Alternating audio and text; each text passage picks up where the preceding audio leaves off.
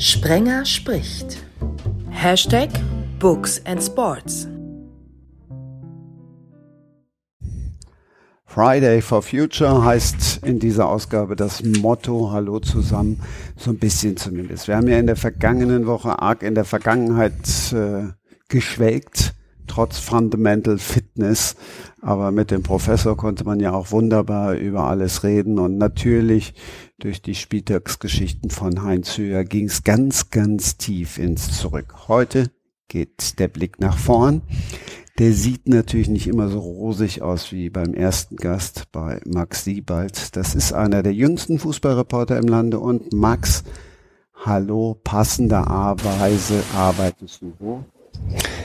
Ja, grüß euch erstmal in die Runde. Ich arbeite bei The Zone, genau, als Reporter, Schrägstrich Kommentator, Schrägstrich Redakteur und ja, macht sehr, sehr viel Spaß und wir sind uns ja auch schon mal begegnet im, in der Jobbranche. Yes. Der Zone war zwar ab dem anstehenden 33. Spieltag, was live betrifft, raus. Zusammenfassung gibt's ja noch. Aber dafür sind sie ja in der kommenden Saison fett vertreten, auch in der Champions League, wo ja Cristiano Ronaldo Dauergast ist. Mit dem hat unser zweiter Gast Mario Leo was genau zu tun?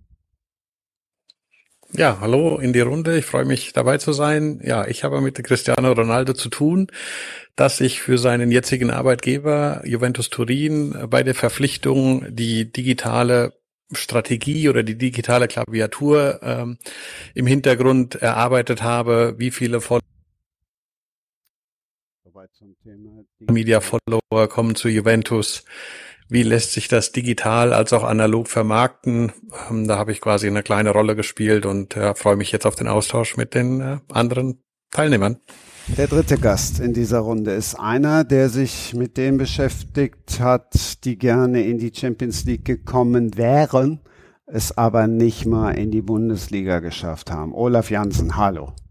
Hallo, auch von mir Grüße in die Runde. Genau, ich habe mich mit den Talenten von morgen beschäftigt oder denjenigen, die es halt nicht geschafft haben, ähm, aus dem Talentkreis herauszukommen, in den Profifußball wirklich es zu schaffen. Ähm, das, ähm, ich das passt eigentlich auch zu meinem äh, Job, weil ich bin Sportjournalist schon seit vielen Jahren, ähm, versuche aber so meine Nischen zu finden jenseits des, ähm, des Profi-Mainstreams. Und ähm, da liegen so meine Schwerpunkte und da werde ich auch fündig und ähm, das macht mir Spaß. So wie wir alle unsere Nischen versuchen zu finden. Books and Sports. Es gibt ja zig Podcasts, ich weiß. Es gibt keinen, der sich mit Büchern und Sport beschäftigt. Das finden zum Beispiel auch Andreas Winkelmann und Arno Strobel so geil, dass sie schon fürs übernächste Special zugesagt haben, was es passenderweise dann an Frohen Leichnam gibt. Mario, der Olaf, der steht übrigens für so ein bisschen für die digitale Zukunft.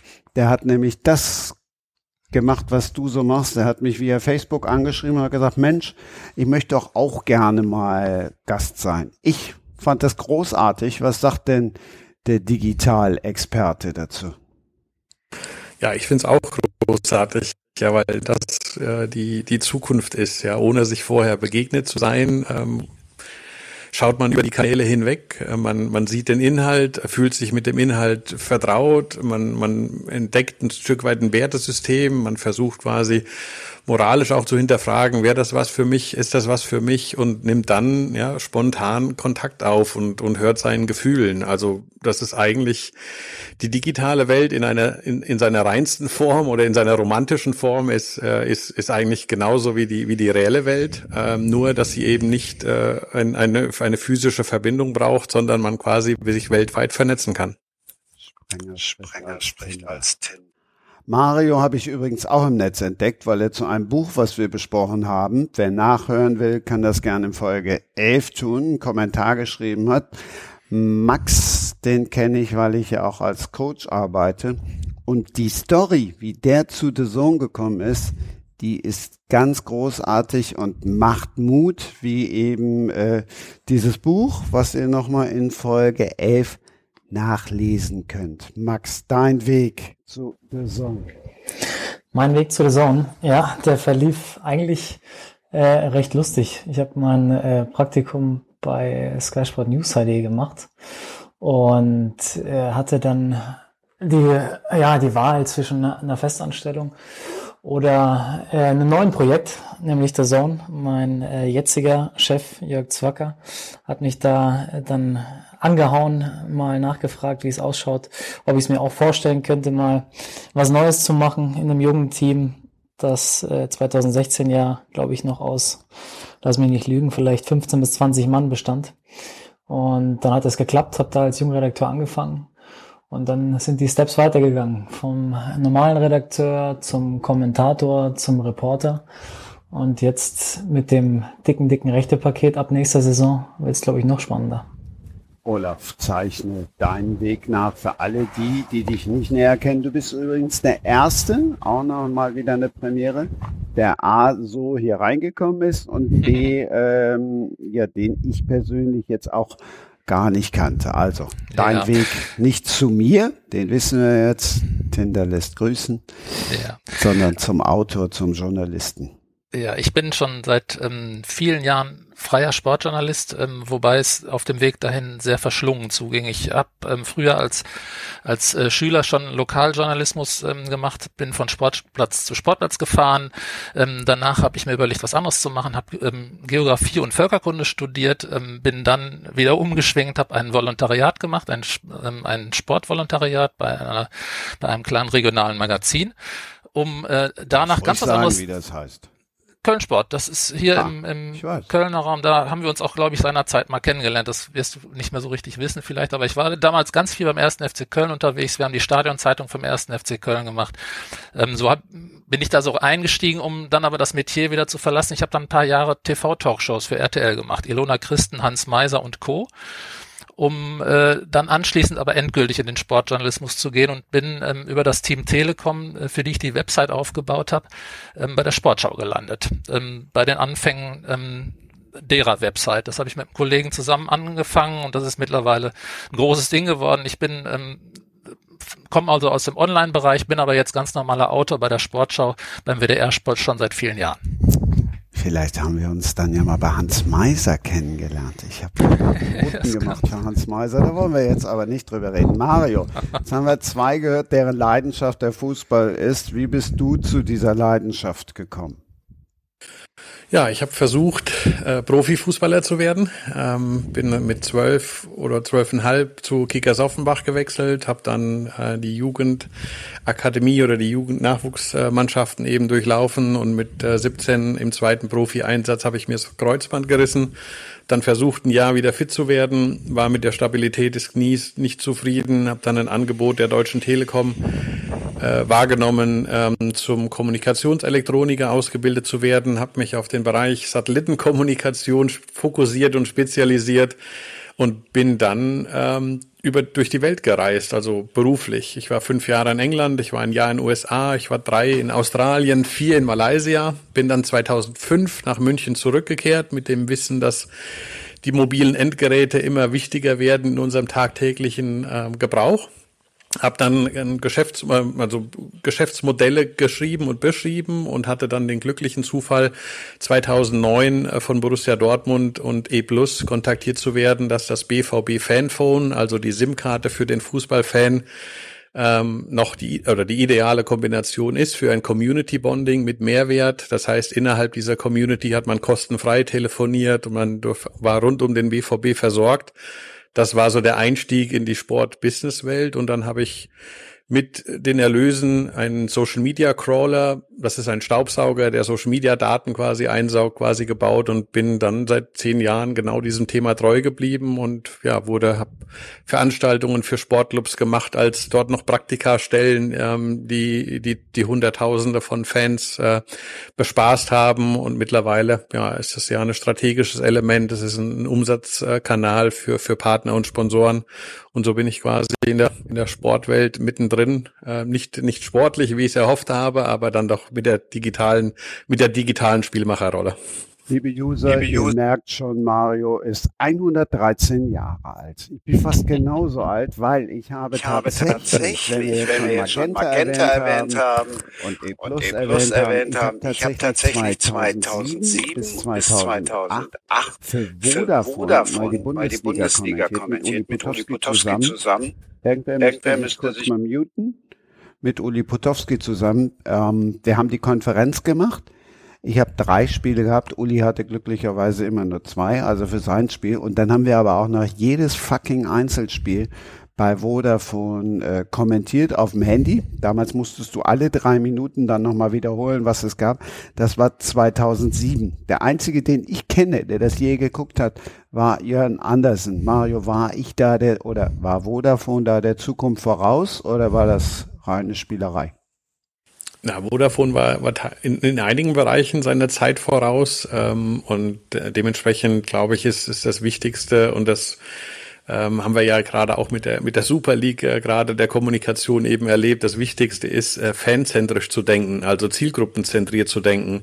Ähm, das macht ein Player wie The Zone ähm, sehr, sehr gut, ähm, analysiert die Kennzahlen der Nutzergruppe und, und kann dann entsprechend rechte Pakete planen, äh, wo sie weiß, dass sie in der, in der Zielgruppe benötigt werden. Ja, und das sollte man so machen und teilweise geht man einfach mal an, in eine Innovatorenrolle, versucht quasi, ähm, einen Markt sich aufzubauen und manchmal funktioniert und manchmal nicht. Und bei Vodafone zu dem Zeitpunkt hat es eben noch nicht gereicht. Ja, wenn sie ein Jahr oder 18 Monate später wären, glaube ich, äh, wäre das ganze Paket besser geworden, weil damals eben halt auch noch die Datenpreise sehr, sehr hoch war und jeder Angst hatte, am fünften eine SMS zu bekommen, also am fünften Tag eines Kalenders eine SMS zu bekommen, dein Datenvolumen ist aufgebraucht, bitte kaufe mehr. Ja, das haben wir heute nicht mehr. Was du uns jetzt noch sagen musst, wie alt bist du in echt und dein Lieblingsverein? Dein Lieblingsverein.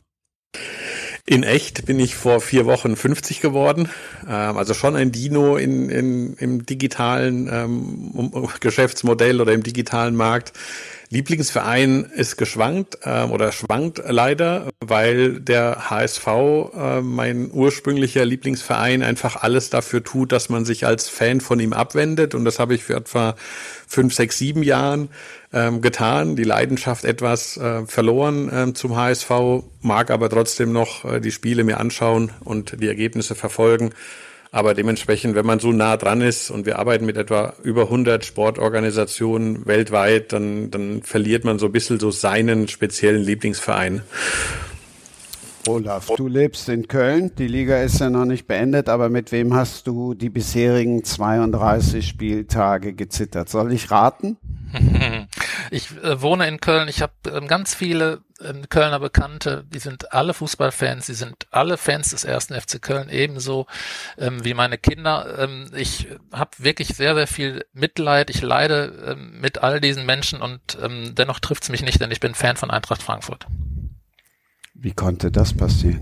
Wie es immer passiert. Ich glaube, ich ähm, habe mich das selbst schon oft gefragt. Ich glaube, ich habe als Siebenjähriger oder Achtjähriger mit meinem Vater gemeinsam die Sportschau gesehen und ein Spiel gesehen, wo Rot-Weiß Essen Bayern München geschlagen hat und an der nächsten, in der nächsten Woche war es so, dass, dass ich ein Spiel von Eintracht Frankfurt gesehen habe mit ähm, Hölzenbein, Grabowski und Co., wie die Rot-Weiß Essen auseinandergenommen haben. Und ab diesem Zeitpunkt ähm, war ich Eintracht Frankfurt-Fan und ich, ich glaube, viele Fans können nicht nachvollziehen, ähm, wenn es nicht, wenn sie nicht gerade neben dem Stadion groß geworden sind, ähm, warum sie einen Lieblingsverein haben. Bei mir ist, ist es so angefangen und hat äh, sich irgendwie nie wieder gegeben.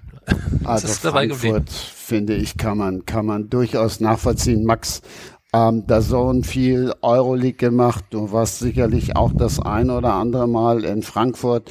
Choreo-Fans. Ich finde A, ist es eins der geilsten Stadien, also auch nach Umbau. Und B, ist es einfach fantastische Atmosphäre. Ja, ich glaube, was die da abgerissen haben in der letztjährigen Europa League-Saison, war schon, war schon extrem heftig. Äh, hat man natürlich auch so ein bisschen dann Sympathien mitentwickelt mit Frankfurt. Hoffe auch sehr, dass es vielleicht Richtung Champions League gehen kann in der nächsten Saison. Das wäre vor allem für uns bei der Zone ein mega Mehrwert. Ähm, aber ansonsten fanmäßig muss ich jetzt sagen, ich komme zwar aus München, lebe schon mein ganzes Leben lang in München, ähm, sympathisiere absolut nicht mit dem FC Bayern. Also das war von früh auf eher die blaue Farbe, die bei mir reingespielt hat.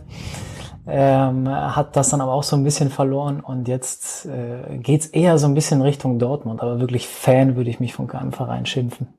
Ach, guck mal, wir haben aber auch genug Bayern-Fans äh, gehabt. Nächste Woche, guck mal, es passt ja wunderbar, ähm, kann ich das schon mal loswerden. Hansi Flick, der nun aufhört, äh, gibt es eine Biografie zu von Günter Klein, den kennt vielleicht der eine oder andere von euch, ganz spitze Feder, Münchner Merkur. Der ist in der nächsten Woche zu Gast und da werden wir dann über die Bayern reden. Wir haben im Mai-Special, ich mache hier Werbung ohne Ende, ich weiß, gleich kommt die richtige. Ähm, Im Mai-Special hatten wir Horst Eckert, Thriller-Autor aus Düsseldorf, auch Bayern-Fan. Manchmal sind die Wege des Herrn unerfindlich. So, wir sind wieder da. Die anderen haben ja noch ein bisschen schon über sich erzählt. Jetzt erzähle ich auch mal was, aber nur eine Kleinigkeit, die ich loswerden will. Ähm, Im eigentlichen Leben, das hat Olaf ja eben schon angesprochen, da haben wir uns, jetzt ist es mir auch dann irgendwann wieder eingefallen, getroffen, bin ich ja Sportreporter. Ähm, und deshalb ist ja auch der Grund Hashtag Books and Sport. Ich weiß nicht, wie viele Interviews ich gemacht habe bei RTL, später bei Premiere. Ich weiß nur, dass ich immer versucht habe, um diese eine Frage rumzukommen. Mario, ahnst du welche? Nicht wirklich. Nach dem, Nach dem Spiel? Nein? Dann frage ich Max, der stand schon oft genug da. Welche war's?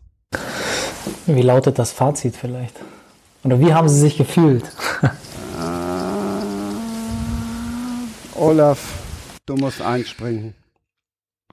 Ja, wie fühlen Sie sich nach dieser Niederlage? Das glaube ich auch. Diese Frage hast du nie gestellt. Nein, die habe ich auch nie gestellt. Ich habe aber auch nie die Frage gestellt und da bin ich wirklich sehr stolz drauf. Und ich dachte jetzt, äh, Max sagt's auch, weil er schließlich und endlich einen supergeilen Coach hat, der ihm immer predigt, nur wer anders fragt, bekommt andere Antworten. Max, du musst kurz einmal Schulter klopfen. Klopf, klopf. Danke. Also, die Frage gestellt, woran hat's gelegen? Der Klassiker, klar, den gibt's auch noch. Ja, der steht ganz oben an. Äh, Olaf hat den sogar auf dem Buch gepappt. Genau. Ich habe lange überlegt, ähm, oder wir haben lange überlegt, wie ähm, kann man es nennen. Die Idee war, ähm, ein Buch zu schreiben. Ich habe ja schon gesagt, dass ich ähm, Spaß dran habe, mich jenseits des Fußball-Mainstreams, jenseits der Erfolgsgeschichten, jenseits des Fußball-Millionengeschäfts äh, zu bewegen. Das ähm, bereitet mir große Freude, interessiert mich auch sehr.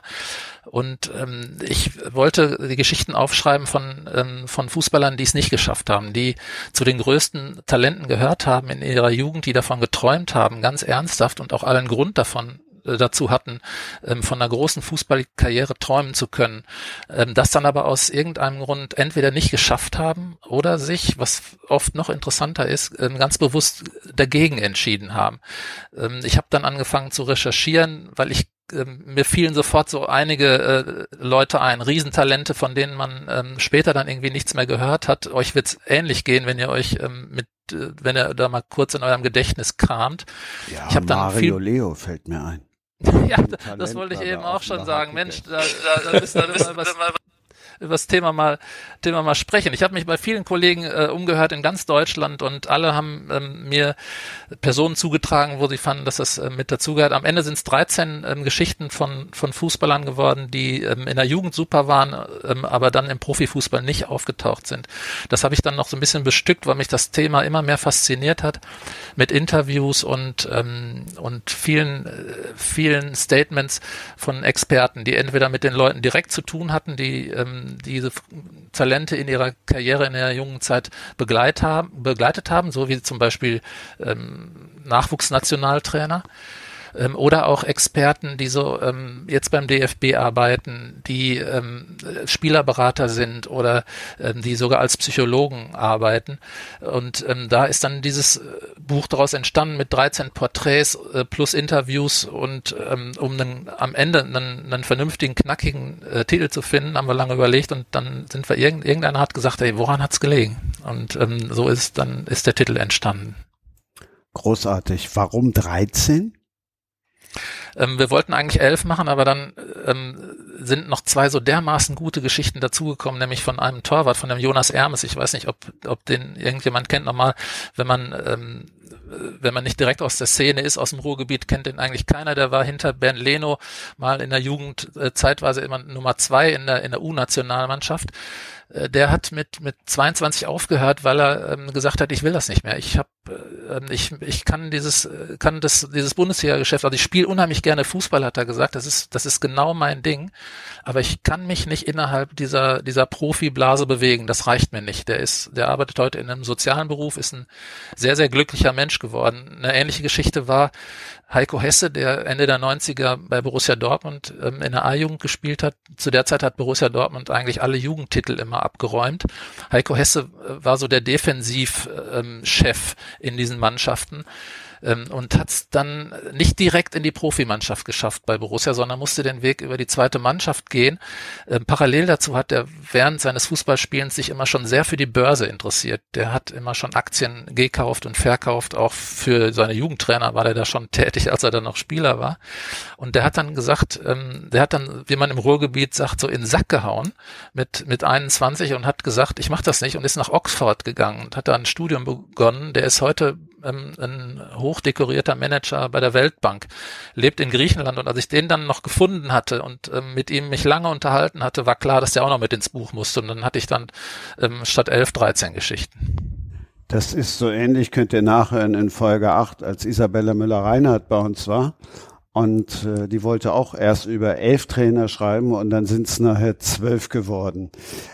ähm, ja, Lieblingsgeschichte. Max wird jetzt sofort sagen, ey, sag mal, die Frage verbietest du mir immer? Ja, ich verbiete sie auch, weil man immer sagt, äh, wenn du jetzt einem Schauspieler sagst, was ist dein Lieblingsfilm, dann kommt die Antwort, die er schon tausendmal gegeben hat und oft auch schon, ähm, oft dann auswendig gelernt hat. Ähm, was hat dich am meisten gepackt und was hat dich vielleicht auch irgendwie nachdenklich gemacht? Nimm uns nochmal mit ganz tief rein in ja. diese 13 Geschichten. Sehr gern. Also ähm, nachdrücklich gepackt haben mich tatsächlich alle Geschichten, weil ähm, bei jeder dieser Geschichten ist es so gewesen, dass ich die Leute ähm, ähm, zunehmend gut kennengelernt habe. Ähm, bei allen ist es eigentlich so gewesen, dass die zuerst ein bisschen skeptisch waren, weil alle, äh, die, man muss das ja so klar sagen, die haben einfach auch mal irgendwann so eine Art Lebensniederlage erlitten. Und die haben auch nicht immer nur gute Erfahrungen mit Medienvertretern gemacht. Das heißt, alle waren eigentlich am Anfang bei der Kontaktaufnahme ein bisschen skeptisch. Es gab auch ganz, ganz viele, die, ähm, ähm, die auch gut ins Buch gepasst hätten, das aber auch wirklich kategorisch abgelehnt haben. Aber alle, die ähm, sich dann darauf eingelassen haben, auf diese Gespräche, ähm, die habe ich dann auch wirklich mit der Zeit ganz gut kennengelernt und ähm, die sind, das sind alles sehr, sehr interessante Menschen. Von daher kann ich dann ähm, nur wenig herausnehmen. Wer, wer natürlich ein richtig wichtiger Mensch ist, ist, ist Patrick Falk, den werdet ihr bestimmt kennen. Der war ähm, alle, alle Experten aus der Zeit sagen ähm, von vor 20, 25 Jahren, das war der beste deutsche, das größte deutsche Talent, was es jemals gegeben hat im Mittelfeld, offensiver Mittelfeldspieler von Eintracht Frankfurt.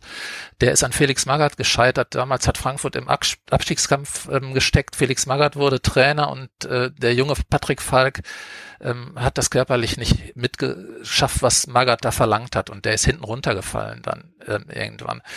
Ähm, das ist eine sehr intensive Geschichte. Meine Lieblingsgeschichte, das ist hier aus dem Kölner Raum, die musste ich auch, die, die musste auch mit rein, weil es ist so eine ganz kuriose Geschichte. Das ist hier ähm, ein Kölner Lokalspieler, Ferdi Esser, der hat hier bei einem Vorortverein gespielt. Alle ähm, sagen, der musste eigentlich Profi werden.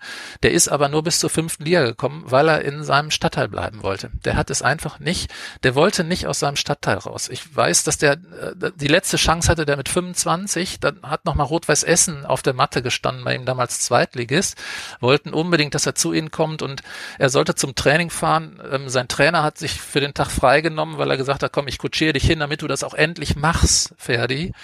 Dann ist er morgens bei dem, ähm, hatte morgens bei dem an der Tür geschellt und ähm, Ferdi hat lange nicht aufgemacht. Irgendwann ist der Sommer gegangen, dann lag Ferdi in der Badewanne und hat dem Trainer nur gesagt, Willi, was soll ich denn da?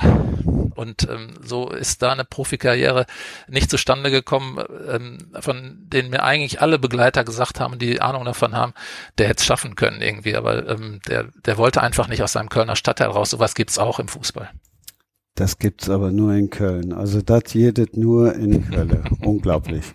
Das ist wirklich unglaublich. Tolles Buch.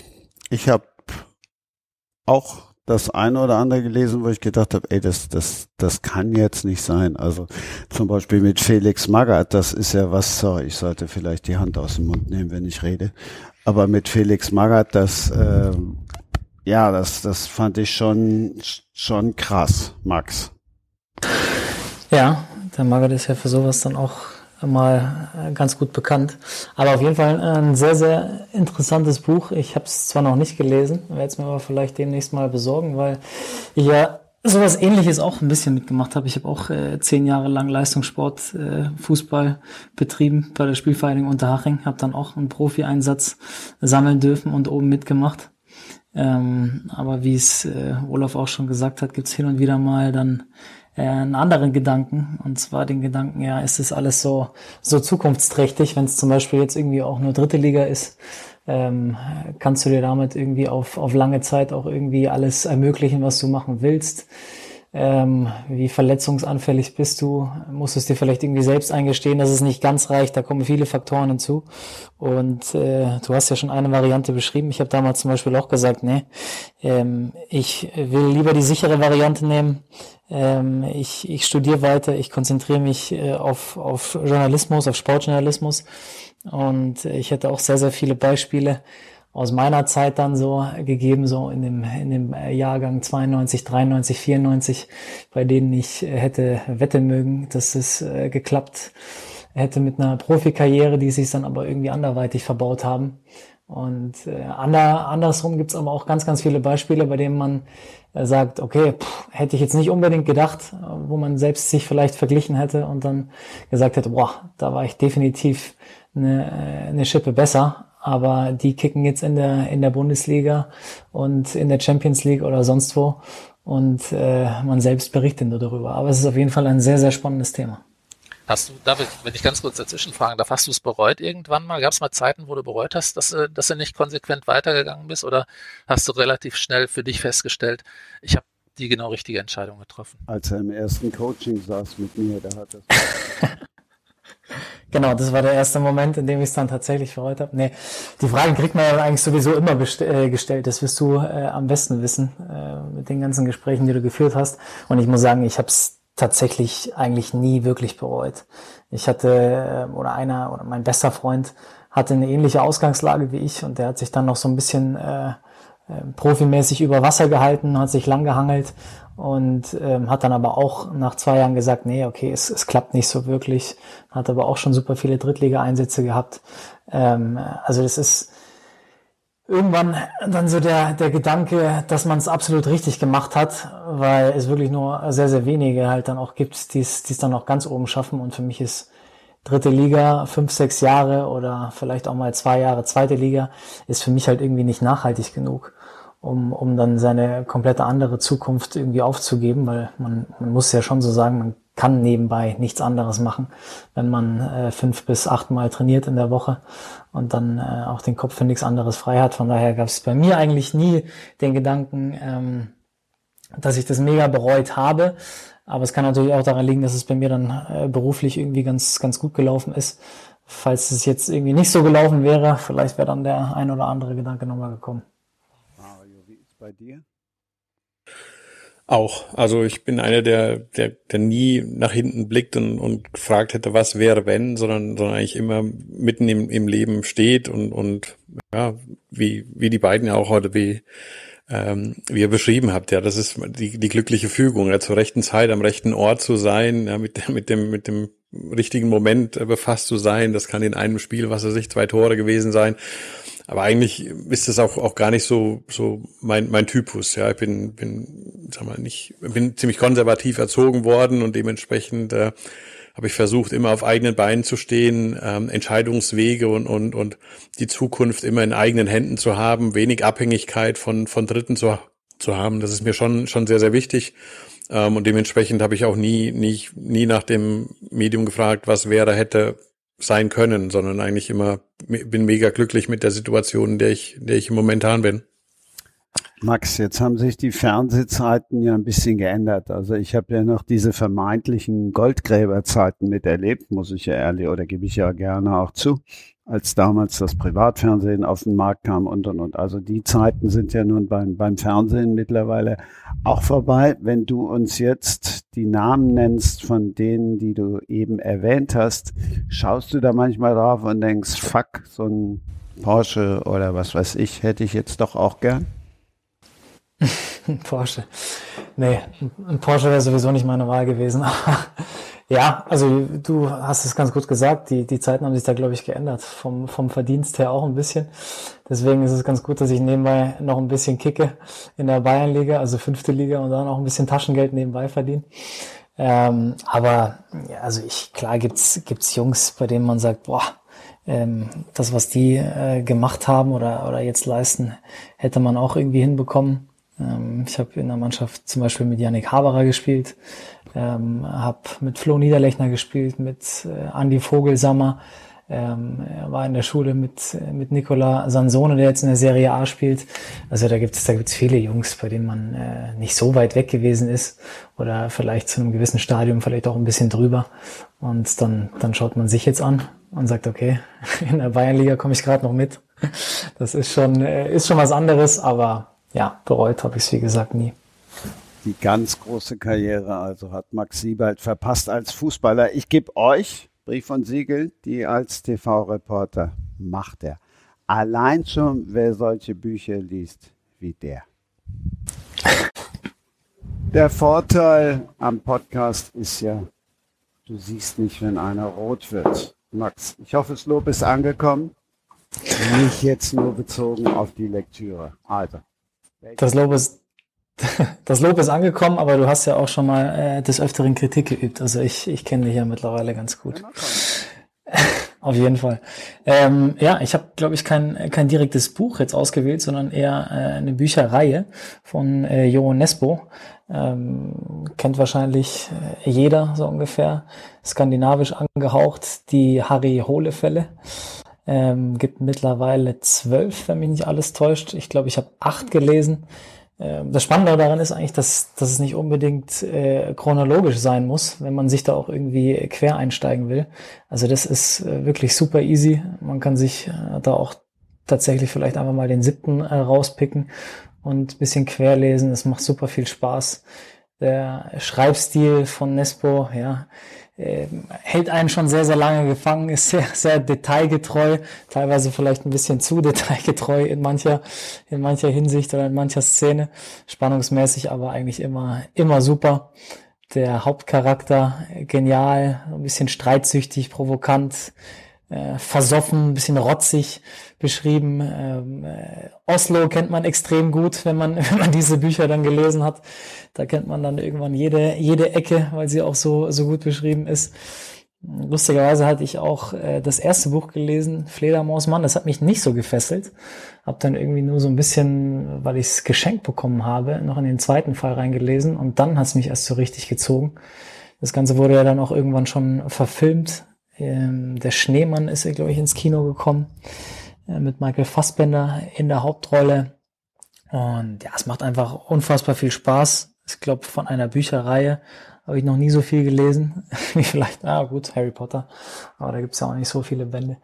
Aber es ist auf jeden Fall äh, eine Reihe, die mir sehr ans Herz gewachsen ist, die mich in jedem Urlaub, in jedem Kurzurlaub im englischen Garten an der Isar oder sonst wo begleitet und ich hoffe, es kommen noch ein paar mehr Fälle ich habe äh, dann mal, bin dann mal weg, weil mir war es schlicht und einfach, also wenn ich einfach nur an die Larve denke, da hast du ja schon direkt Bilder im Kopf, genau die beschreibt er auch.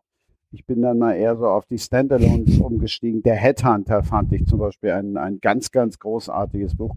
Aber das andere war mir echt teilweise ja ein bisschen zu eklig.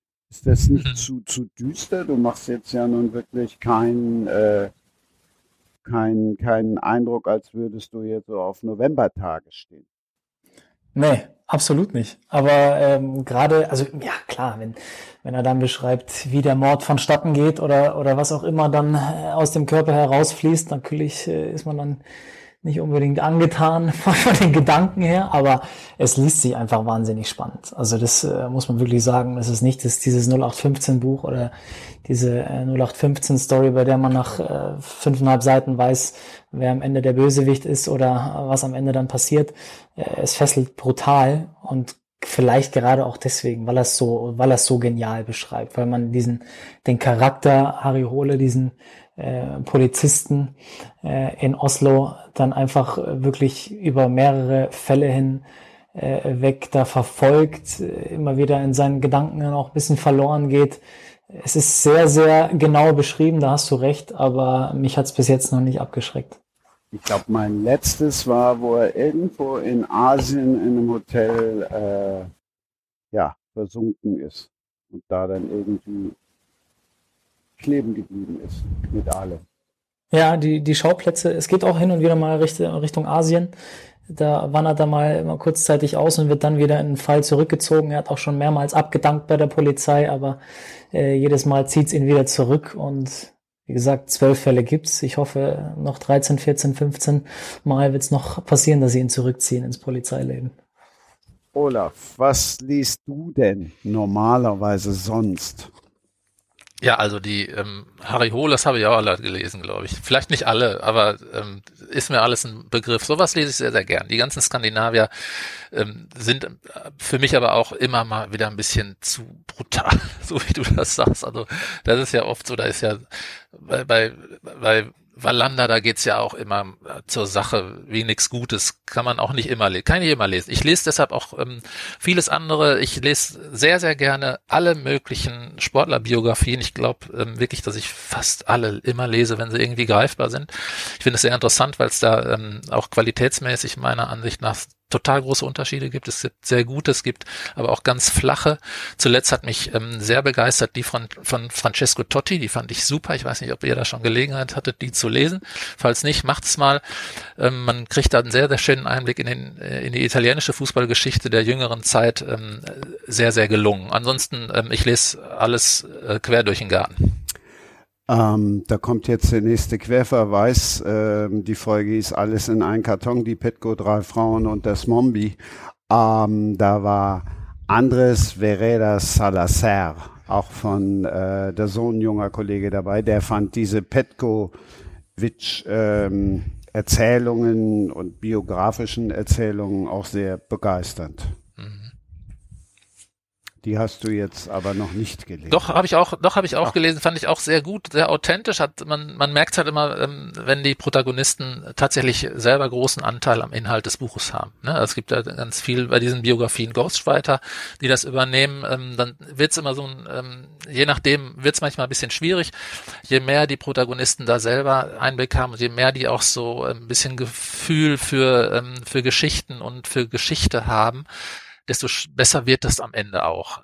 Ähm, das, das, das ist sicherlich so. Mein, mein, mein allerstärkstes Buch, das ist schon lange her, ist die Biografie von Paul Gascoigne. Ich weiß nicht, ob ihr die mal ähm, gelesen habt. Das, die war unschlagbar gut, weil er so die, ähm, das wirklich ähm, eine wahre Geschichte ist. Der hatte ähm, er hat da wirklich alles preisgegeben und Paul Gascoigne ist ja, äh, hat ja eine sehr, sehr interessante Geschichte auch, gerade so mit seinen ganzen Abgründen, die er erlebt hat. Und das kommt so dermaßen authentisch rüber, dass man ähm, diesen, äh, da, da muss man anschließend alles über den lesen, was es überhaupt nur gibt, wenn man dieses Buch gelesen hat. Und sowas ist immer ein gutes Zeichen, finde ich.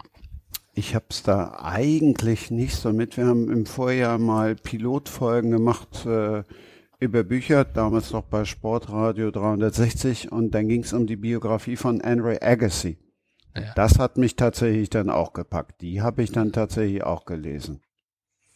Da war ich auch dabei. Andre Agassi, sehr, sehr gut. Und was ich noch empfehlen kann, äh, Phil Jackson, falls es irgendwer mit Basketball hat und der NBA. Äh, sehr, sehr gutes, sehr, sehr gutes Buch.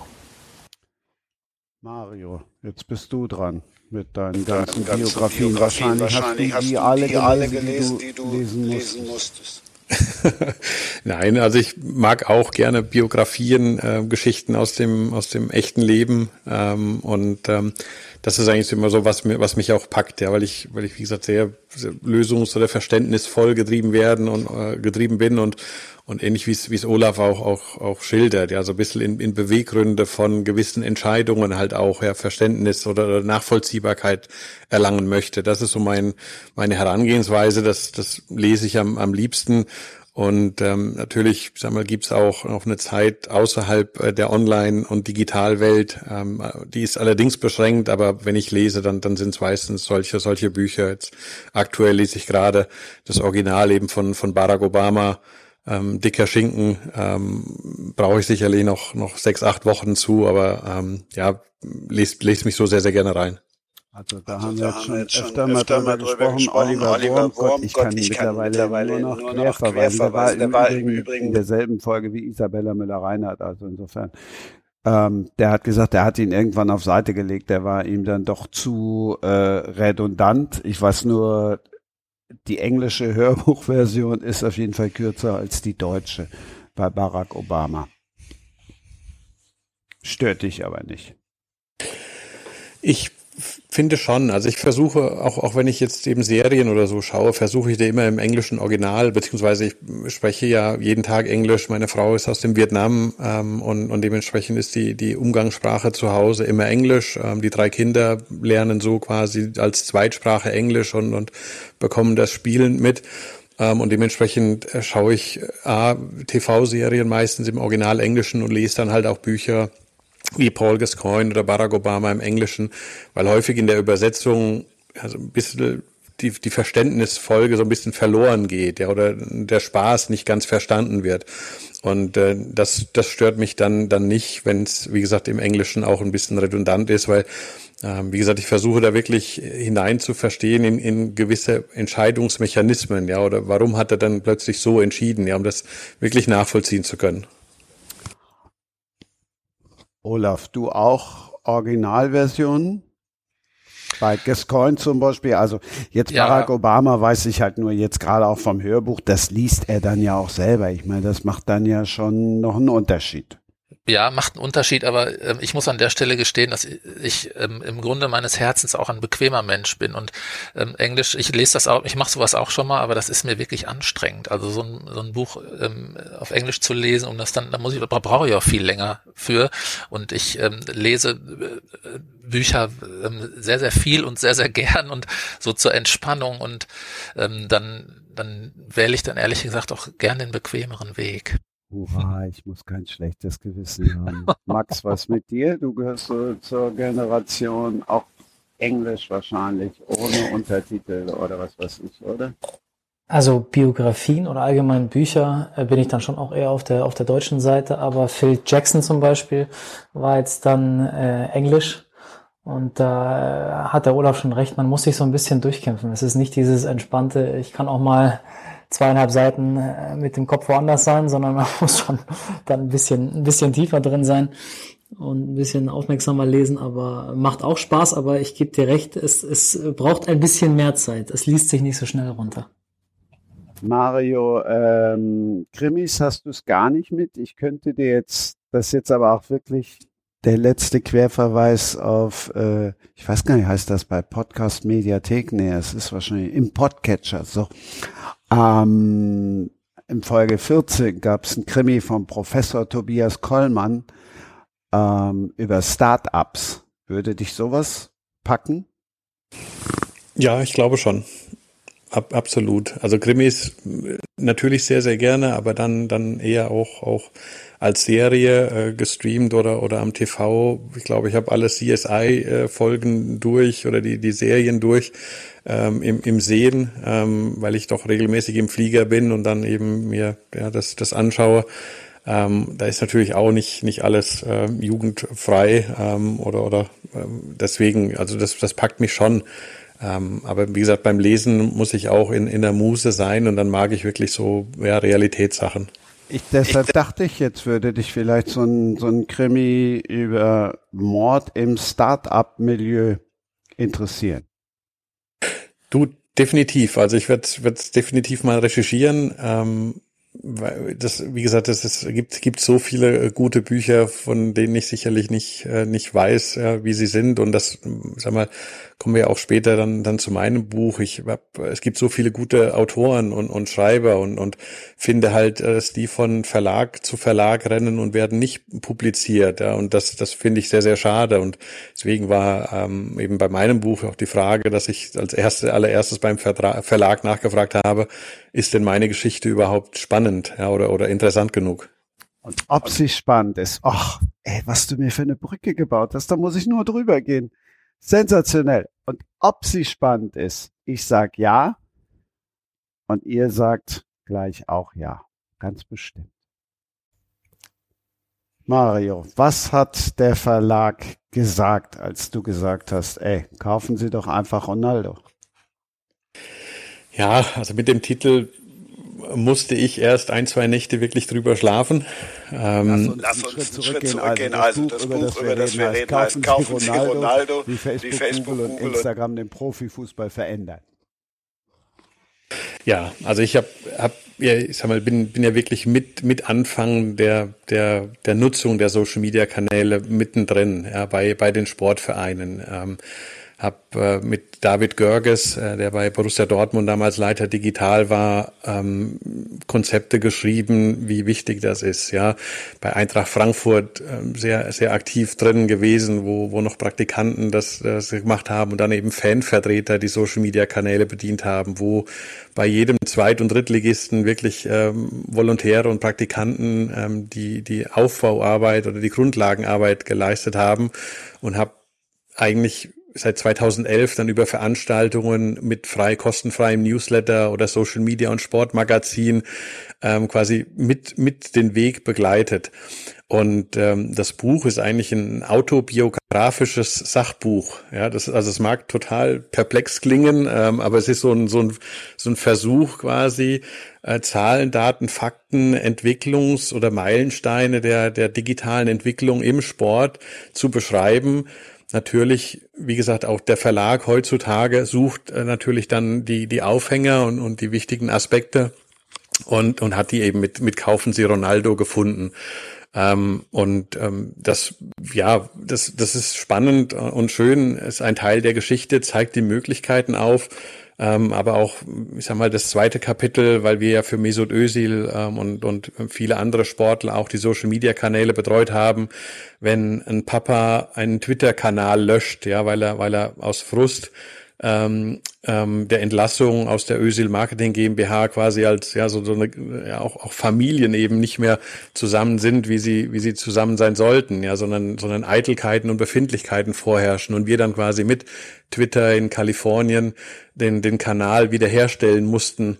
Ähm, also all diese Dinge sind halt im im Buch verpackt und gibt halt wirklich so ein ja über über die Seiten hinweg eben die Einblicke in wie immer wichtiger diese digitalen Medien im Sport wurden ähm, und eben bis zum Status quo eben, ja, dass ich, wie, wie gesagt, alle, all meine Erlebnisse verpacke und, und wie ich es vorher ja schon geschildert habe, eben einen Wertekompass und, und eine moralische, ja, moralische Rahmenbedingungen geschaffen werden müssen in der, in der, in den digitalen Medien.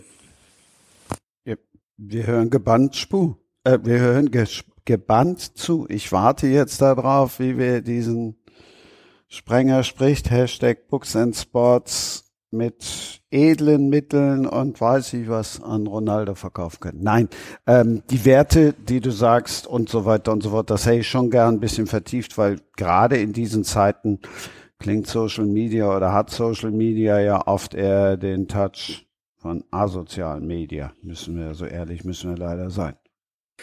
Absolut, ja, und, und das ist aber jetzt auch, auch wiederkehrend. Ja, das, das gab es 2014, 2015 schon mal. Ähm, die Plattformen haben damals reagiert, indem sie uns Emojis äh, vor, vorgeführt haben und uns an die Emojis gewöhnt haben. Ähm, und, und heutzutage, beziehungsweise mit der Corona-Pandemie, sind natürlich unfassbar viele Faktoren, die da reinkommen. Was ich allerdings beobachte, jetzt besonders eben in den letzten sechs Monaten, und das gibt auch unser Crawler eben halt auch wieder, ist, dass das ganz häufig diese, diese Hassbotschaften äh, oder diese Verunglimpfungen in den sozialen Medien eine ganz, ganz enge Beziehung zu, zu Wetteinsätzen halt haben an Spieltagen, ja, dass der Spieler oder der Verein verantwortlich gemacht wird für das Gegentor, für die Niederlage, für den Verlust der 2,50 Euro Einsätze, weil bis zur 90. Minute hatte ich 1250 Euro Gewinn auf meinem Konto und dann fiel das Tor in der letzten Sekunde und ich habe alles verloren und ihr seid dran schuld und sich daraus quasi dieser emotionale Abflusskanal äh, untief, also mit, mit riesen Untiefen auftut. Und das ist natürlich ähm, eklatant und fatal und, und ähm, da, wie gesagt, helfen helfe ich halt auch oder versuche da auch, auch Bewusstsein zu schaffen äh, mit ganz, ganz vielen Maßnahmen und Mitteln. Darf ich da eine Frage zu stellen, Mario? Natürlich, jederzeit. Glaubst du, dass ähm, die sozialen Medien so, wie sie jetzt sich im Moment darstellen, ähm, eine Zukunft haben? Also ich, ähm, wir haben ja jetzt ähm, gesehen, dass die, dass die englischen Clubs in der Premier League schon mal ähm, testweise äh, gestreikt haben, sozusagen, weil es nicht mehr einzufangen ist. Ähm, haben die eine Zukunft oder müssen die ähm, Betreiber ähm, neue Sicherheitsmaßnahmen, neue Kontrollmechanismen einführen, ähm, dass sie eine Zukunft haben können? Ja, das ist eine richtig gute Frage. Also eins wird natürlich nicht passieren, dass, dass die jetzt eine Armee an, an Mitarbeitern aufbauen, die jeden einzelnen Kanal beziehungsweise jeden einzelnen Beitrag durchforsten. Was sie aber tun werden, ist, ist über künstliche Intelligenz und diese Feldversuche laufen auch schon, schon weltweit in, in einzelnen Märkten, ist, dass sie durch künstliche Intelligenz unsere Sprache, unseren Text eingeben und wenn dann in dem Text, den wir eingeben, eine Verunglimpfung oder eine Diskriminierung wiederfindet, sich wiederfindet, dann wird der Nutzer am Keyboard gewarnt und sagt, möchtest du diesen Beitrag wirklich veröffentlichen? Wenn dann der Impuls kommt, ja, den möchte ich, dreht die Plattform dann den Spieß um und sagt, wir haben den Nutzer darauf hingewiesen, dass diese Maßnahme oder dieser Beitrag eben nicht konform ist. Der Nutzer hat quasi ein Override, also ein Überschreiben eben äh, unsere, unsere Empfehlung eben gegeben und hat das dadurch hingeführt. Und dadurch entsteht aus Rechtssicherheit, ja, wie bei uns diese doppelte Bestätigung einer E-Mail-Benachrichtigung, entsteht quasi, dass die Haftung zu dem Nutzer hingeht und er dann rechtlich belangt werden kann. Das große Mysterium ist ja die letzten zwei, drei Jahre diese, diese unfassbar große ähm, Aufbäumung von, von, Dat von, von Rechtssituationen. Ja, und das ist, das ist die große Schwierigkeit. Okay. Aber der, dann werden sie ja trotzdem bepöbelt. Also selbst wenn da so eine Art T9 ist, die dann so blinkt und sagt, ey, du schreibst jetzt gerade ein böses Wort, wenn ich dann sage, ja, und ist mir doch wurscht, das ist halt nun mal ein Schnullibulli, ähm, dann wird der ja trotzdem bepöbelt. Für mich ist am Ende, ist auch, am Ende die Frage, auch die kann das ein positives Medium bleiben? Also ich habe die Erfahrung gemacht, auch viel im Bekanntenkreis, wir sprechen da ganz viel drüber, ähm, viele Leute beteiligen sich nicht mehr, ähm, weil es zu viele negative Vibrations sozusagen sind. Es ist einfach zunehmend anstrengend, sich in äh, äh sich da zu tummeln. Ja, und deswegen, wie gesagt, ist es, ist es ja auch wichtig, da einen, einen gemeinsamen ähm, Kompass eben zu definieren. Ähm, was, was, was, was mich total stört an diesen Sachen sind eben, dass, dass immer nur Meinungen interpretiert werden. Ja, es, wird, es treffen halt Meinungen aufeinander. Ähm, und, und früher war es gang und gäbe, dass, dass ein Social Media ähm, Administrator bei einem Verein zwei oder drei Profile hatte und quasi so, sobald ein, ein negativer Kommentar war oder zwei, drei negative Kommentare war, er quasi über seinen virtuellen Kanal eine Gegenstimme gebracht hat und aus dieser Gegenstimme dann sich die anderen Befürworter und, und Protagonisten ähm, beteiligt haben und, und sich das einfach quasi ausgependelt hat. Und dieses Auspendeln ist eben durch die Pandemie ähm, verloren gegangen. Es gibt sehr wenig Empathie und es gibt eine, eine, gesellschaftliche Dissonanz. Und du hast ja, Olaf, schon gesagt, die Premier League, das ist ja jetzt am, am Wochenende, 30. bis, äh, bis, bis 4., also sprich das gesamte Wochenende. Jetzt äh, wird die gesamte Premier League, und ich bin mal gespannt, ob sie auch alle teilnehmen, eben angeblich eben diesen Social Media Blackout machen. Aber Beispiel aus den USA ist es eben so, dass das Spieler und, und Entscheidungsträger des Sports eben ab 12 Uhr am Tag eines entscheidenden Spiels, teilweise eben ab 16 Uhr, aber, aber grundsätzlich mit einer Frist gegeben, am Tag des Spiels nicht mehr äh, eine Stellungnahme auf Social Media geben sollen, weil es einfach dann auch auch beeinflussend ist äh, für gewisse ja, Playoff-Teilnahmen oder eben in, in entscheidenden Situationen, dass man eben halt auch Verletzungen dann nicht mehr kundtut. Und deswegen, das ist schon eine, eine schwierige äh, Gemengelage. Ähm, wir sehen eben, wie gesagt, in dem Konstrukt sehr, sehr viel Potenzial, wenn es richtig gemacht wird und deswegen schulen wir auch.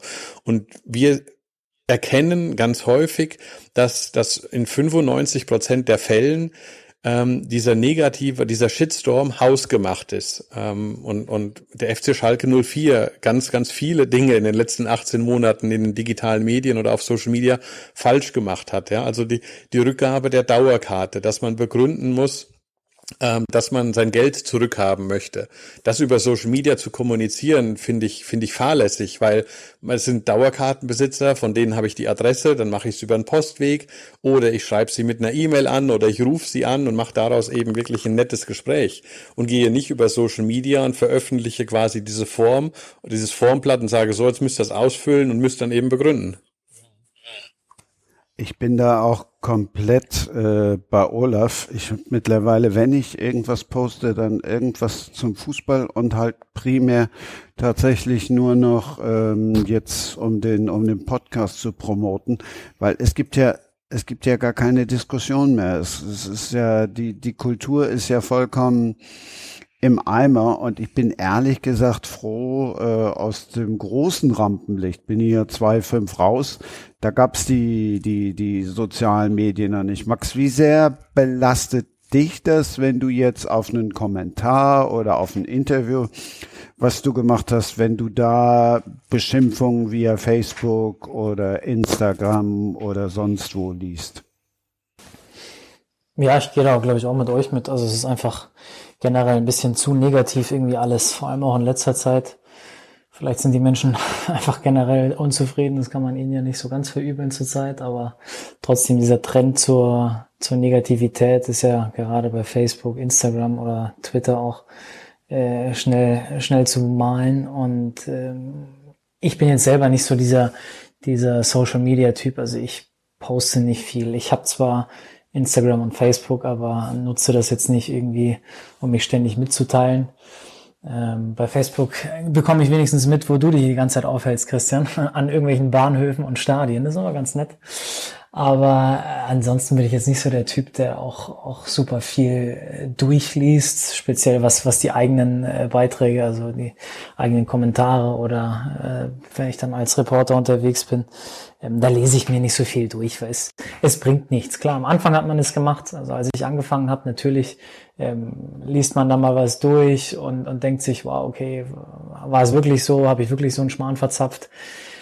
Aber man, man, man kann es ja wirklich nicht mehr ernst nehmen. Also äh, wenn man dann irgendwie als Nazi beschimpft wird, weil man äh, gegen eine ausländische Mannschaft vielleicht mal ähm, einfach nur leistungsbezogen was sagt oder äh, es gibt einfach so, so viele Beispiele, die dann einfach wirklich dazu, dazu führen, dass man einfach sich diese Kommentare gar nicht mehr durchliest oder es einfach extremst mit Humor nimmt. Also man, man kriegt da von guten Spätzeln vielleicht mal einen Screenshot geschickt, ähm, bei dem man wieder beschimpft wird oder äh, vielleicht auch mal übermäßig gelobt wird für irgendwas. Aber das sind einfach nur wirkliche Schmunzler und wirklich was drauf geben, tue ich schon lange nicht mehr. Chapeau, also ich erinnere mich noch gut, ich habe damals äh, tatsächlich TV-Spielfilm abge, abbestellt, ich hatte die im Abo. Ähm, da stand in der Kritik, äh, du bist jung, du bist schön, Typ Traumschiff Steward. Da habe ich gedacht, okay, Nein, brauche ich nicht. Das hat mich echt verletzt. Also nicht, dass ich damals schön war, aber ähm, lern doch um und mach Traumschiff-Steward, das hat mich schon irgendwie getroffen. Wie kommen wir denn raus aus dieser Nummer, Mario? Wie kannst du uns da als Experte helfen? Ja, also wie gesagt, wir, wir arbeiten im Moment ähm, an einem, an einem CSR-Projekt, also einem sozialen Projekt, äh, in dem quasi die Vereine ähm, Schulungen anbieten ähm, in, in, ähm, in weil sie tagtäglich in dieser Öffentlichkeit eben sind, ähm, sowohl in, in Schulen als auch in Fortbildungsmaßnahmen, als auch eben halt auch in, in, in Seniorenheimen, um die Dinge des, das Internet zu erklären. Wir haben halt in Deutschland, jetzt haben wir eine Gesamtproblematik, dass, dass ähm, die Medien natürlich das als ex extremes Recherchetool einsetzen, ja, sehr stark konsumieren und, und beobachten und auch immer wieder Themen vor sich hertreiben. Und bisher wurde auch noch nie die Frage gestellt, wie viel der deutsche Boulevard an dem N2 in der Gesellschaft eine Rolle trägt oder eine Mitschuld trägt. Ja, und natürlich kann ich immer die Schuld an, an Social Media suchen, über Datenlecks und sonstiges.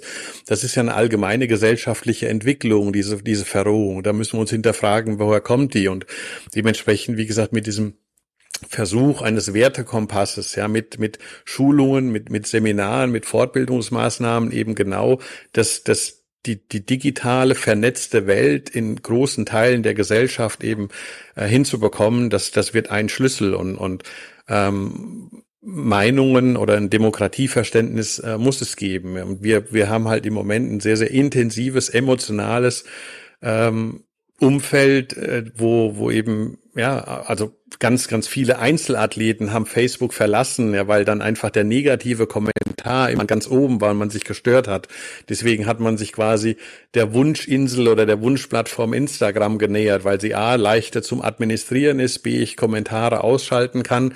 Dementsprechend gibt's halt verschiedene Vorlieben für verschiedene Plattformen. Ähm, Fakt ist aber auch, dass, dass die digitale Welt nicht, nicht weggeht äh, und, und eben in, in, in diese Vernetztheit eben ein, ein großer Teil der tu Zukunft sein wird. Und ich habe die Angst oder die Befürchtung, dass eben in den Schulen, äh, da haben wir ja derzeit sehr, sehr viele Initiativen, die Schulen zu vernetzen, eine digitale Transformation in den Schulen hinzubekommen. Das Problem ist aber, dass es die Lehrkräfte, die wir haben, eben nicht, nicht verändert, ja, weil, weil die digital nicht können, ja, weil das Internet 2015 in unserer Regierung als Neuland entdeckt wurde. Also da haben wir ganz, ganz große Herausforderungen. Und wir brauchen einfach pragmatische Ansätze, um diese, diese, diese Algorithmen zu verstehen. Und das ist einfach auch, auch ein, eins der wichtigsten Aspekte, die, die man eben hat. Und ähm, wir haben auch als deutsche Gesellschaft ein Stück weit immer eine Auslegungssache, dass wir die Datenschutzgrundverordnung immer zu einem schlimmstmöglichen Bedarf implementieren und eben nicht nach bestmöglichen Kriterien. Dementsprechend, wie gesagt, braucht es sehr, sehr viel Aufklärung. Es braucht sehr, sehr viel Verständnis, wie die Dinge überhaupt funktionieren. Ähm, und vor allem braucht es, braucht es halt auch ein Stück weit eben auch Verständnis dafür, was überall an, an Daten abgegeben wird. Ja, und, und das, das, das ist ein, eins der wichtigen Schlüssel, ähm, die da passieren. Und, und das muss man, das kann man einfach nur schaffen, wenn man diese Diskussion in die Öffentlichkeit der Gesellschaft eben bringt. Und, und dementsprechend hoffe ich, dass dann ja, Vernunft kommt und, und äh, unsere gebildete Gesellschaft dann auch einen Einklang wiederfindet oder einen gemeinsamen Konsens findet. Einmal würde ich gerne widersprechen, weil der Boulevard ist ja schon irgendwie dann auch mit Recht Ausrufezeichen, Ausrufezeichen, Ausrufezeichen äh, in die in die Kritik gekommen. Wenn wir jetzt als Boulevard tatsächlich nur die Zeitung mit den vier großen Buchstaben nehmen, ähm, die sind ja nun wirklich ähm, jetzt nicht immer verschont geblieben. Was so ein bisschen ja untergeht, da habe ich mit Olaf im Vorhinein schon mal drüber kommuniziert, ist, dass dieses Internets, meine ich jetzt ironisch, ähm, ist ja schon auch eine herausragende Rechercheplattform. Ähm, wenn du mich da ansprichst, also ich ähm, kann das aus, aus journalistischer Sicht natürlich im Moment beurteilen. Natürlich ähm, benutzen wir das als, als Recherchetool und als ähm, hervorragendes Kommunikationstool auch. Äh, unser Kennenlernen nach all den Jahren, äh, das neue Kennenlernen ist ja nur das beste Beispiel dafür. Ähm, und dennoch finde ich das, was, ähm, was Mario ähm, sagt, das ist, glaube ich, ähm, der Schlüssel. Es hat mit Wissen zu tun und es hat mit Lernen zu tun. Ich glaube, dieses Medium ist vergleichsweise auch, oder diese, diese, diese, dieses, diese digitale Welt ist für uns ähm, vergleichsweise noch so jung und ähm, stellt uns quasi jede Woche wieder auf neue Herausforderungen ein, ähm, so, dass, so dass es nur einen Weg geben kann. Wir müssen lernen, wir müssen verstehen und wir müssen, ähm, wir müssen unser, unser Verhalten und, und unser Tun anpassen. Äh, darum geht's. Und wie das, wie das transformiert wird, wie das, wie das, wie das zu den Menschen transportiert wird, dieses Wissen, ähm, da müssen, muss man sich Gedanken drüber machen. Das muss schnell und gut passieren, glaube ich. Stimme ich, stimme ich dir hundertprozentig zu, Olaf. Ja, das, also wenn wir jetzt mal weg vom Sport gehen, ja, wenn der, wenn der gesunde deutsche Bürger wüsste, dass die Nordseekrabben, die in der Nordsee gefangen wurden, einmal schnell den Kontinent wechseln nach Marokko, dort gepoolt werden, dann von Marokko wieder an die Nordsee gebracht werden und als frische Nordseekrabben auf den Rest, in den, auf die Teller quasi in den Restaurants gelangen. Das ist, ist genauso unbekannt, ja. Und das sind einfach Dinge, wo wir, wo wir sehr, sehr viel lernen müssen, ja, diese, diese neuen Begleitumstände. Und wir haben halt ganz viele Unternehmen ähm, in der deutschen Wirtschaft, die, die zu stark betriebswirtschaftlich denken. Ja, also da gibt's auch unfassbar viele Beispiele. Und wir müssen unsere, unsere Rolle in der digitalen Welt als Deutschland, als Standort wirklich neu finden, neu definieren. Und, und wir haben eine Wohlstandsgesellschaft und auch im Sport, wenn ich das sehe, dass ganz, ganz viele Vereine isolierte E-Sports-Abteilungen haben, die nicht in die Gesamtstrategie des Clubs involviert sind, dann muss ich sagen, wenn ich jetzt den 12, 13, 14-jährigen PlayStation-Spieler oder Xbox-Spieler zu Hause im Wohnzimmer bediene, dann werde ich ihn wirklich nie im Stadion dieses sensationell geile, emotionale Stadionerlebnis wird er nicht, wird er nicht beobachten, wird er nicht haben wollen, weil ich ihm in seiner Komfortzone erreiche und dementsprechend braucht es wirklich nachhaltige Strategien. Wie stark positioniere ich mich in meinem Breitensportverein oder in meinem Profisportverein?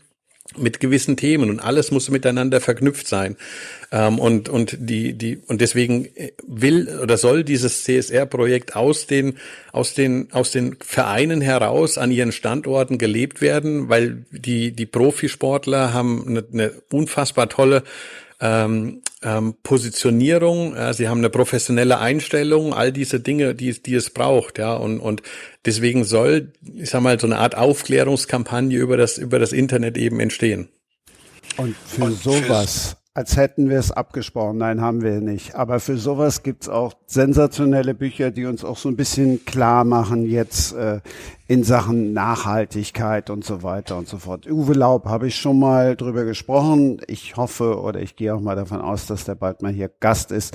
Der Erstling von Laub, kein Witz, der hieß Sturm, den habe ich gelesen. Äh, ganz großartiges Buch. Und das Zweite, was ich euch jetzt kurz nahebringen möchte, heißt Leben, also wie das Leben. Das habe ich genauso verschlungen und äh, leider ging es mir wie beim Sturm.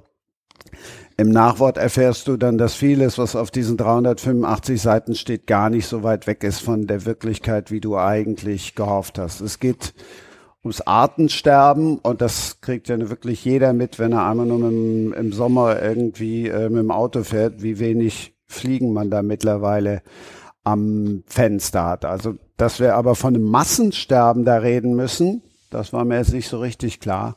Und dass das dann auch gleichzeitig das sechste in der Geschichte der Erde ist, auch nicht. Also das zur traurigen Wahrheit, zur Fiktion, auch nie so richtig zur Fiktion, weil die Krankheit gibt's tatsächlich aber ähm, die wird halt überspitzt dargestellt. Also es ist eine Form von Progerie oder äh, Progeria adultorum. Wir alten Lateiner wissen, was es ist. Die anderen, denen sage ich gern. Es geht um vorzeitige Alterung und schwuppdiwupp habt ihr jetzt alle, wenn ich sage vorzeitige Alterung, die Bilder im Kopf von, von Kindern mit, mit dünnen, kahlen Köpfen, die vergreist sind und so weiter und so fort. Ähm, da musst du gar kein großartiger Autor sein, so wie, wie, wie, wie der ist, um, um das äh, dir leibhaftig zu machen.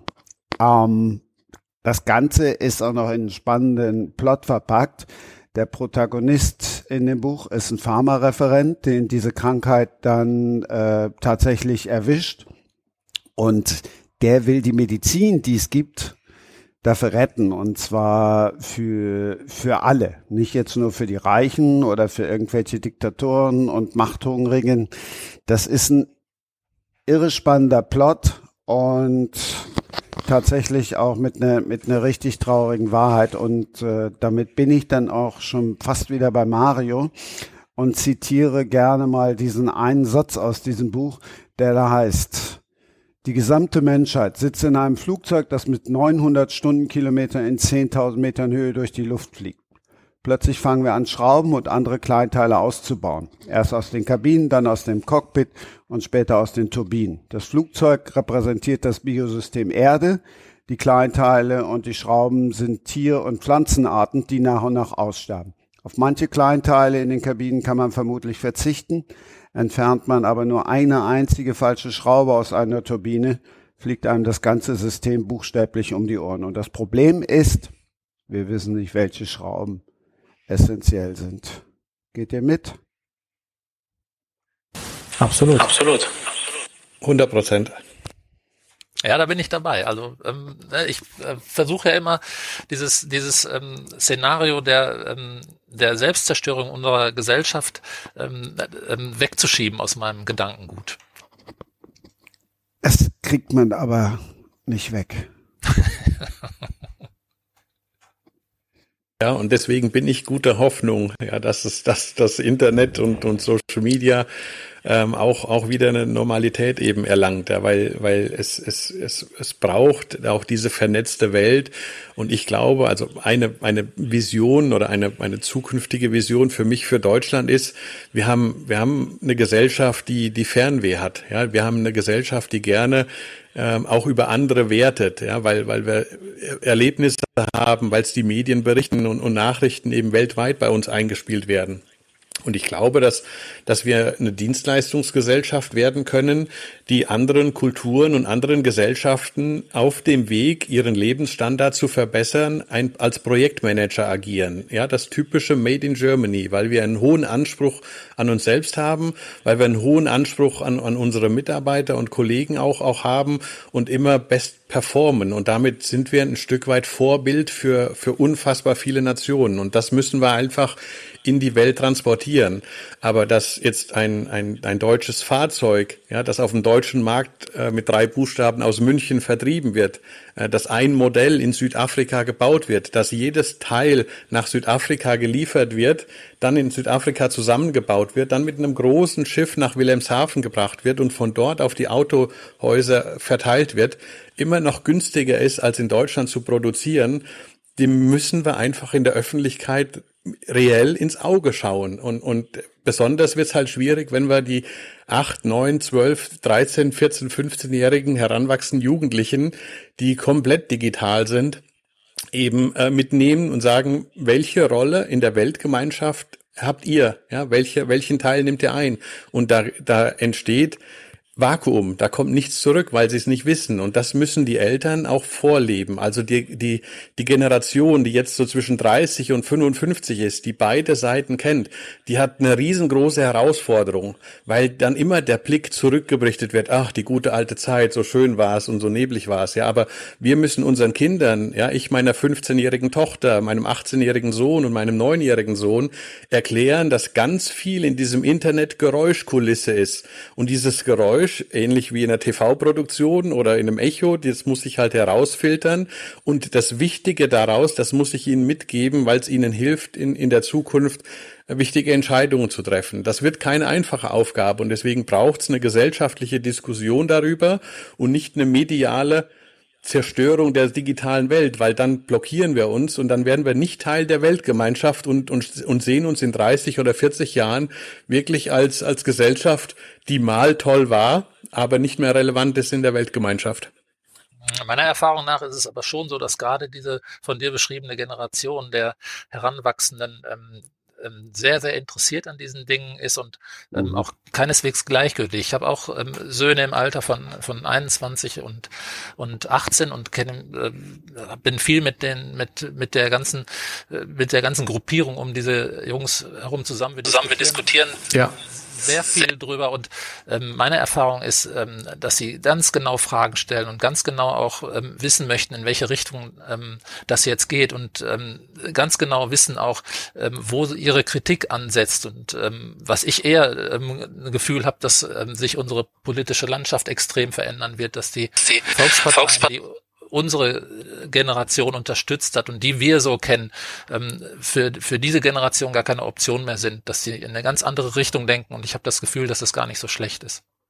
Absolut. Ich bin, da bin ich absolut auch überzeugt davon. Entschuldige, äh, dass ich kurz eingrätsche, aber bin ich auch absolut überzeugt davon, weil die ein ganz anderes Werteverständnis haben für sich und deswegen ist, ist jegliche Initiative und man kann Fridays for Future gut oder auch kritisch sehen und es ist auch berechtigt, dass Kritik angebracht ist weil man das nicht von, weil es keinen An- und Ausschalter gibt und es gibt eben halt auch kein, kein On-Off äh, für das Internet und, und dementsprechend beschäftigen sie sich damit und sie, und die Jugend schafft es halt sehr, sehr gut, relativ frühzeitig zu erkennen, dass die Person am anderen Ende der, des digitalen Kanals für sie relevant ist, auf Augenhöhe ist und, und ein Sparring-Partner ist und dadurch eben Interesse weckt und, und die lernen sich eben nicht kennen an, an, an, in der Kneipe oder am Stammtisch und das wird eben die große ähm, der, der, mittler, der mittleren Generation das Verständnis unseren Kindern gegenüber ähm, aufzubringen und eben genau ihnen diese Hoffnung auch zu geben. Friday for Future, das war der Einstiegssatz in diese Ausgabe. Das ist dann auch mehr oder weniger der Schlusssatz. So ist das hier. Wir nehmen viel mehr mit als Bücher. Oder, Max? Ja, ich habe mich gerade ein bisschen zurückgelehnt und einfach mal ein bisschen zugehört. Das war sehr, sehr interessant, was die Kollegen da so erzählt haben. Ich war natürlich, bin natürlich eine Generation noch jünger, aber ich verfolge das auch äh, sehr, sehr gespannt mit und äh, gehe da mit sehr, sehr vielen Aussagen auch mit von meinen Vorgängern. Bist ja mehr als, wie alt bist du jetzt? Gibt's 28. Das sind, das sind ja noch, äh, wenn man jetzt Generationen rechnen, wäre mittlerweile auch nur noch in zehn Jahren. Also insofern äh, bist du ja noch viel, viel jünger. Hast du denn jetzt eher Hoffnung oder eher Angst bekommen im letzten Block, der jetzt die 30 Minuten überschreibt? Teilweise waren, waren Angstpassagen mit dabei, aber dann doch mehr Hoffnung. Deswegen, äh, wie gesagt, wenn man jetzt mehr Angst davor haben oder, oder hat, dann wäre es, glaube ich, auch nicht der richtige Weg. Also die Hoffnung überwiegt auf jeden Fall. Und das liegt, und damit sage ich Dankeschön, vor allem auch an Mario. Mario? Ja. ich habe. Du hast, du hast, du hast, uns, du hast Mut, uns gemacht. Mut gemacht. Und jetzt, und wird, jetzt kommt noch gleich die schicke Überleitung dazu. Und wir wissen jetzt alle, woran es gelegen hat. Ihr Lieben, vielen Dank. Olaf, Dankeschön ums Eck. Jawohl, danke dir und euch. Mario, es war sehr lehrreich, sehr aufschlussreich, aufschlussreich. Und wir bleiben in Kontakt und gucken mal, wie wir jetzt Sprenger spricht, ganz nach oben schießen. Du, sehr, sehr gerne. Habe ich dir ja eh schon angeboten. Ähm, lass uns da gerne die Köpfe zusammenstecken. Da gibt's gibt's äh, viele Möglichkeiten und Mittelchen und ähm, ganz lieben Dank Olaf, Max. Ähm, hat großen Spaß gemacht. Max, dem Jüngsten gebührt das Schlusswort mehr oder weniger. Ja, auch nochmal danke in die Runde. Hat sehr viel Spaß gemacht. War ja dann doch länger als erwartet, aber war sehr unterhaltsam und wir sehen uns beim nächsten Coaching, Christian. So wird sein. Wir hören uns nächste Woche mit Günther Klein. Habe ich schon gesagt. Hansi Flick Biografie geschrieben mit Malte Asmussen, dem Sportchef vom meinsportpodcast.de. Der erzählt uns dann, was das Portal zum letzten Spieltag macht und mit Wolf Fuß. Der bringt uns ein Buch mit und erzählt uns noch ein bisschen von dieser zurückliegenden Geisterspielsaison. So, jetzt hoffen wir mal, dass die Geister, die wir gerufen haben, nur die Guten zu uns kommen. Und tschüss. Das war Sprenger spricht. Hashtag Books and Sports.